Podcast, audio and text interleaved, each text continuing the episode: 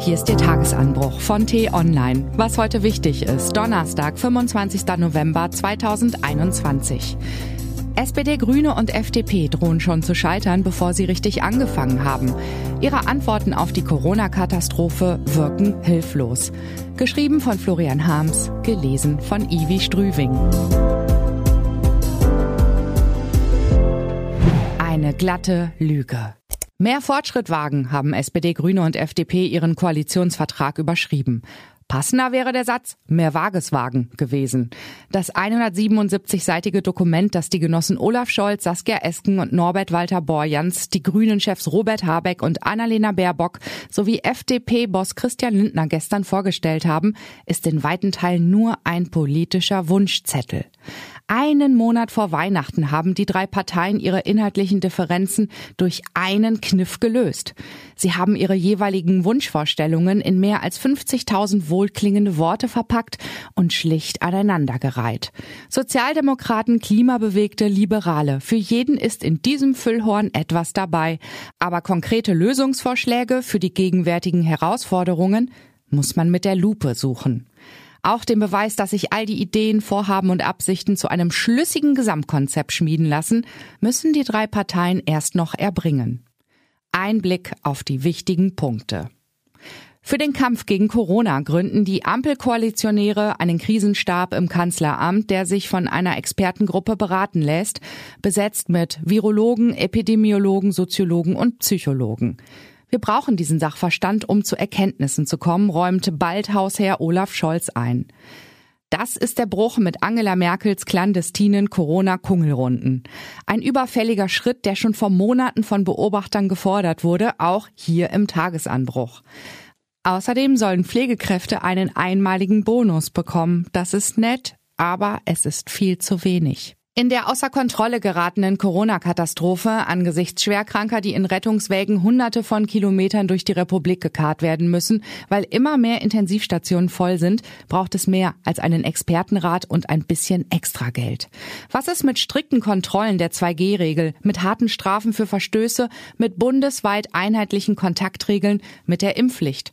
Wir werden alles tun, um die vierte Corona-Welle zu brechen, beteuert Grünen-Chef Robert Habeck. Stand jetzt ist das eine glatte Lüge.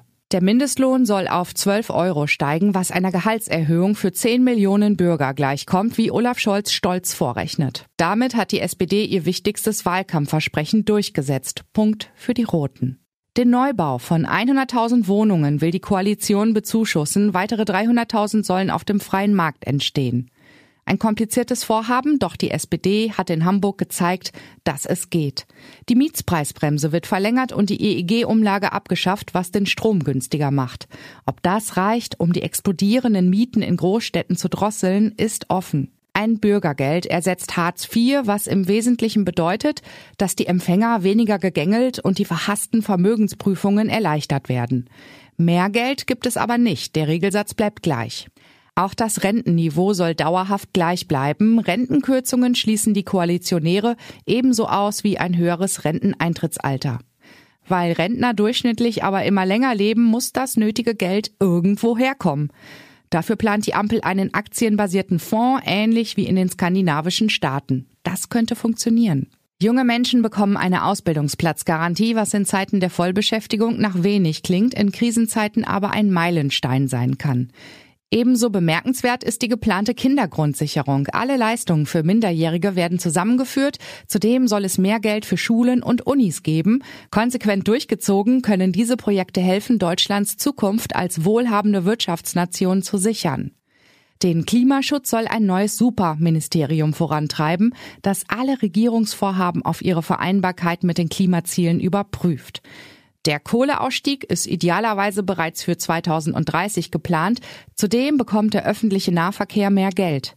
Der moderate Anstieg des CO2-Preises bleibt. Möglichst viele Dächer sollen mit Solaranlagen gepflastert und die Wasserstoffproduktion ausgebaut werden. Als Ergebnis wünschen sich die Koalitionäre, dass schon in neun Jahren 80 Prozent des Stroms im ganzen Land aus erneuerbaren Energien kommt. Und woher kommt das Geld für all die Ideen? Im kommenden Jahr wollen die drei Parteien nochmal kräftig Schulden machen, ab 2023 die Schuldenbremse dann wieder einhalten. Punkt für die FDP. Wir haben außerordentlich ambitionierte Vorhaben, sagt Christian Lindner. Man kann sich alles Mögliche vornehmen, allerdings hält sich das Leben oft nicht so recht daran, schreiben hingegen unsere Politikreporter Johannes Bebermeier, Sven Böll und Tim Kummert in ihrer Analyse des Koalitionsvertrags auf t-online.de und erinnern daran, die großen Herausforderungen der vergangenen Jahre, von der Euro- und Finanz über die Flüchtlings- bis zur Corona-Krise, standen in keinem Koalitionsvertrag. So gesehen sollten die Ampelleute nun schleunigst anfangen zu reagieren. Es ist keine Zeit mehr zu verlieren. Was wichtig wird. Die T-Online-Redaktion blickt für Sie heute unter anderem auf diese Themen. Heute ist es soweit, die Europäische Arzneimittelbehörde EMA entscheidet über die Zulassung des BioNTech-Pfizer-Impfstoffs für Kinder von fünf bis elf Jahren. Laut Bundeskriminalamt wurden im vergangenen Jahr bundesweit 146.655 Fälle von Gewalt in der Partnerschaft registriert, fast fünf Prozent mehr als im Vorjahr. 139 Frauen und 30 Männer wurden von ihrem aktuellen oder ehemaligen Partner getötet. Die meisten Täter waren Männer. Heute wird der internationale Tag zur Beseitigung von Gewalt gegen Frauen begangen. Bundesweit gibt es zahlreiche Aktionen. In vielen Städten erstrahlen Gebäude und Denkmäler in der Signalfarbe Orange. Da sollten vor allem Männer hinschauen. Diese und andere Nachrichten, Analysen, Interviews und Kolumnen gibt es den ganzen Tag auf t-online.de. Das war der T-Online Tagesanbruch vom 25. November 2021. Produziert vom Online-Radio- und Podcast-Anbieter Detektor FM. Immer um kurz nach sechs am Morgen zum Start in den Tag. Ich wünsche Ihnen einen frohen Tag. Ihr Florian Harms.